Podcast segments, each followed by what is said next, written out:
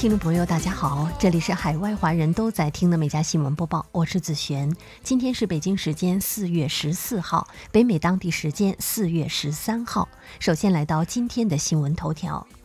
当地时间十三号，美国食品和药品管理局在社交媒体上表示，已经和美国疾控中心共同发布声明，出于谨慎，建议暂停接种美国强生公司生产的新冠疫苗。FDA 在推特发布的推文中表示，截止到四月十二号，美国已经有六名强生疫苗接种者出现了血栓症状。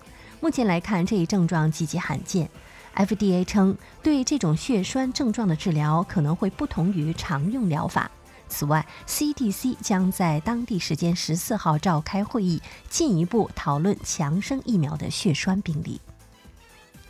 截止到新闻发稿，美国今天新增五万零三百八十七例确诊，总人数三千一百七十四万七千九百五十二例，五十七万零九百六十九人死亡。加拿大今天新增九百四十九例确诊，总人数一百零八万两千六百六十七例，两万三千四百四十六人死亡。最新的美加疫情信息，请看我们美加新闻播报公众号底部的美加疫情速递。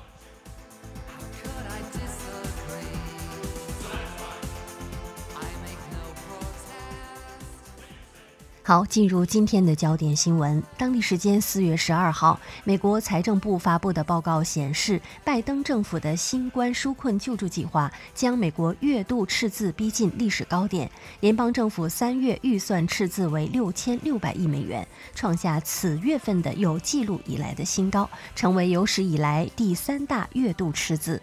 根据报告，三月份的赤字包括两千六百八十亿美元的收入和九千二百七十亿美元的支出，这两项都创下了三月份的记录。去年同期为赤字一千一百九十亿美元，而这一增长主要是由于拜登的新冠纾困救助计划拨出了数千万美元，为民众分发一千四百美元的纾困金。财政部官员表示，二零二一年三月产生的赤字仅次于去年四月和六月为应对新冠肺炎疫情引发的经济危机而做出的紧急支出。英女王丈夫菲利普亲王的葬礼定于四月十七号举行，受新冠疫情的影响，葬礼规模大幅缩减，出席者仅限三十人。首相约翰逊将缺席葬礼，以让更多王室成员能够送别亲王。与妻儿定居美国的哈利王子已经返英奔丧。威廉王子在声明中称，会与凯特一同继续支持英女王。我会永远想念爷爷，但我知道他最想的就是我们继续履行王室的职责。哈利王子的声明用词则较为轻松，他表示永远会记得祖父是烧烤好手、说笑大师。又说，假如菲利普在天有灵，一定会一边拿着啤酒，一边叫我们继续前进。据报道，菲利普亲王的葬礼将于当地时间十七号下午三点在温莎城堡圣乔治教堂内举行，并通过电视直播。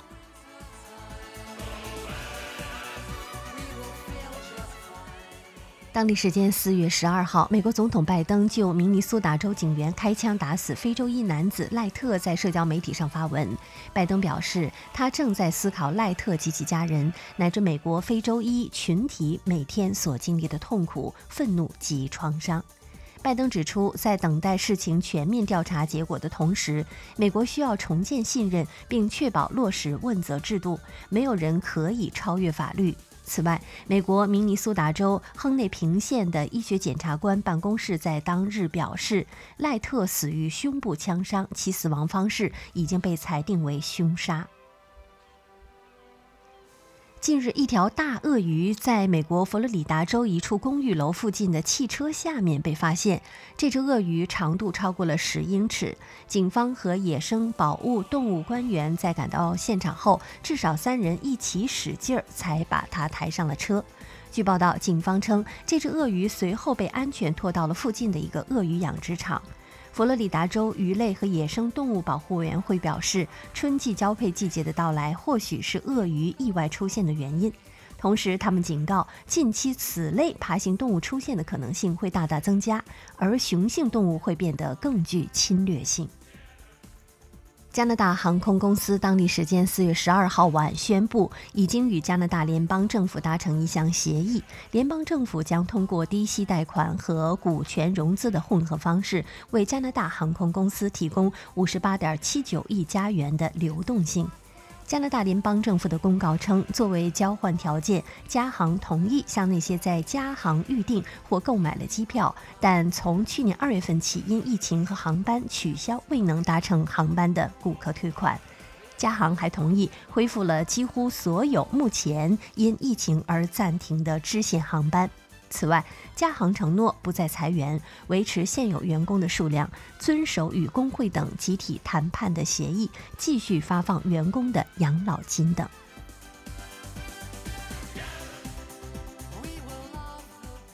据报道，多年来，加利福尼亚州海岸附近部分海域生态环境污染严重。由于当地长期存在有毒废物倾倒入海的情况，相关海域生态环境受到严重的不良影响。海洋生物也遭到了堪称毁灭性的打击。据报道，当地约百分之二十三的成年海狮患有癌症。农药 DDT 等污染，在 DDT 被禁用之前，美国某公司在生产过程中将有毒的废物装在桶里扔入了深海。研究团队通过水下的摄像机拍摄到位于长滩和圣卡塔利纳岛之间的深海底几十个已腐烂的桶，污染物可能早已泄漏。并推断深海底这样的桶可能多达五十万个。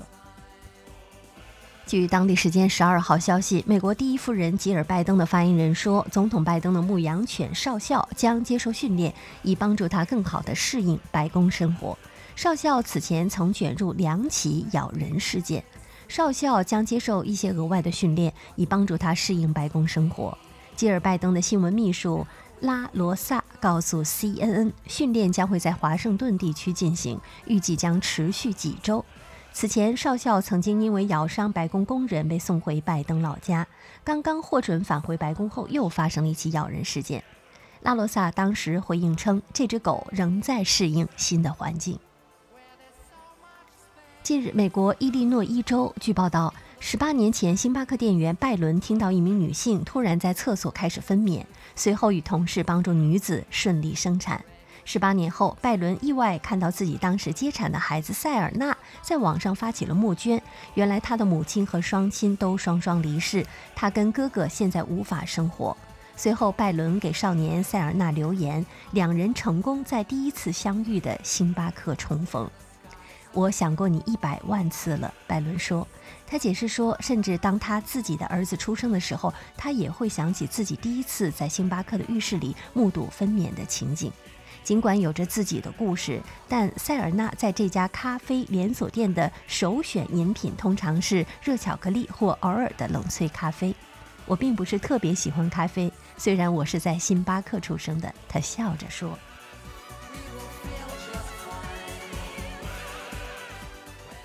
根据美国媒体十二号报道，这只十一岁的兔子名为大流士，长约一点三米，体重三十五磅，它是世界最大兔子的吉尼斯世界纪录拥有者。但是警方称，上周六这只巨兔被人从家中盗走。兔子的主人称，大流士现在太老了，不能生育了，请求小偷们把它送回来。其主人爱德华自称，就大流士的年龄来说，它是一只非常健壮的兔子。几年前还在全英各地亮相。爱德华兹女士还提到：“我已经出了一千英镑的赏金，不管怎么归还，我只想要回那只兔子。”据报道，当地时间四月十二号，俄罗斯圣彼得堡一座历史悠久的工厂着火，工厂上方弥漫着浓浓的黑烟。据介绍，这场大火导致了一名消防队员死亡，两名消防员严重烧伤，工厂四十人被疏散。据报道，火灾发生在涅瓦河堤岸的内夫斯卡亚马努法克图拉大楼。这座建筑被圣彼得堡市政府列为文化遗产，是19世纪下半叶俄罗斯最大的纺织企业之一。据报道，这场大火蔓延面积约一万平方米，大部分的屋顶已经倒塌。塔斯社援引相关部门一位消息人士的话说，该建筑严重违反了消防安全的要求。包括消防系统自动灭火、火警、报警、排烟等的缺失或故障。美国二十二岁的女子马蒂拉在生日的时候，男友给她买了一套 DNA 检测试剂盒。几个月后，他们收到了检测结果，然后她发现男友是自己的表亲。马蒂拉称自己母亲是被收养的，而且她也不认识自己的亲生父亲。她对自己的 DNA 信息很感兴趣，所以男友给他们两人买了两套试剂盒。在结果出来后，马蒂拉看到她唯一认识的人就是她的妈妈。然后她又看到一个和男友同姓的人，经过比对，她和男友的曾曾祖母是同一个人。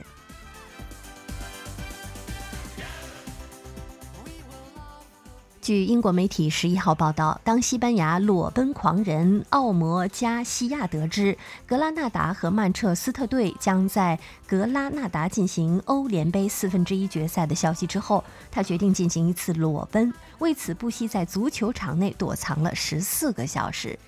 报道称，加西亚是名在西班牙有“裸奔教主”称号的网红。由于西班牙当下仍不允许观众列席，加西亚只得利用工作人员搬运货物的时间，冒充其中一员混入了球场。当曼彻斯特联队进球的一刹那，加西亚果断出击，以全裸形式直奔球场中心。裸体的加西亚着实把双方队员吓了一跳。不过，现场保安和驻场警察马上将其制服并带离球场。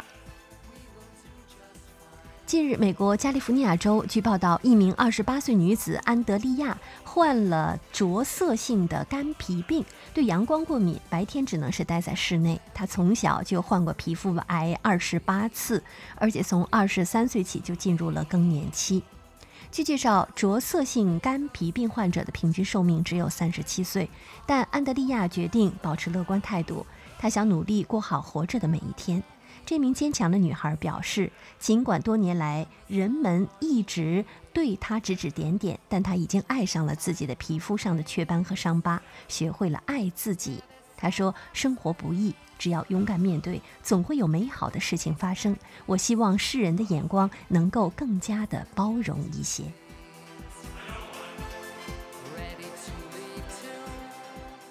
据英国媒体四月十号报道，英国一家餐厅为了吸引食客，供应食物的方式非常不一般，竟然是用滑板鞋、金鱼缸和自行车轮当盘子，让客人们眼前一亮。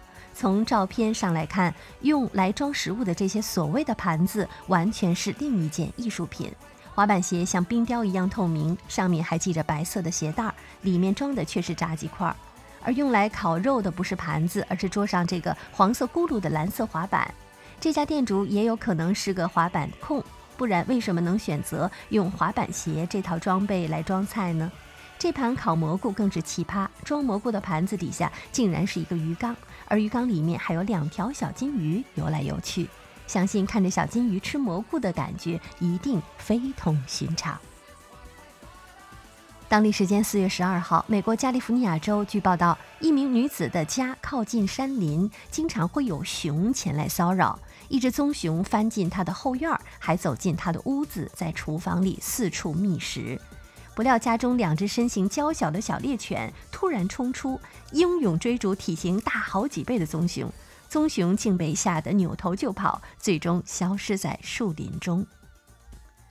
好，以上就是今天美家新闻播报的全部内容，感谢收听，我们明天再会。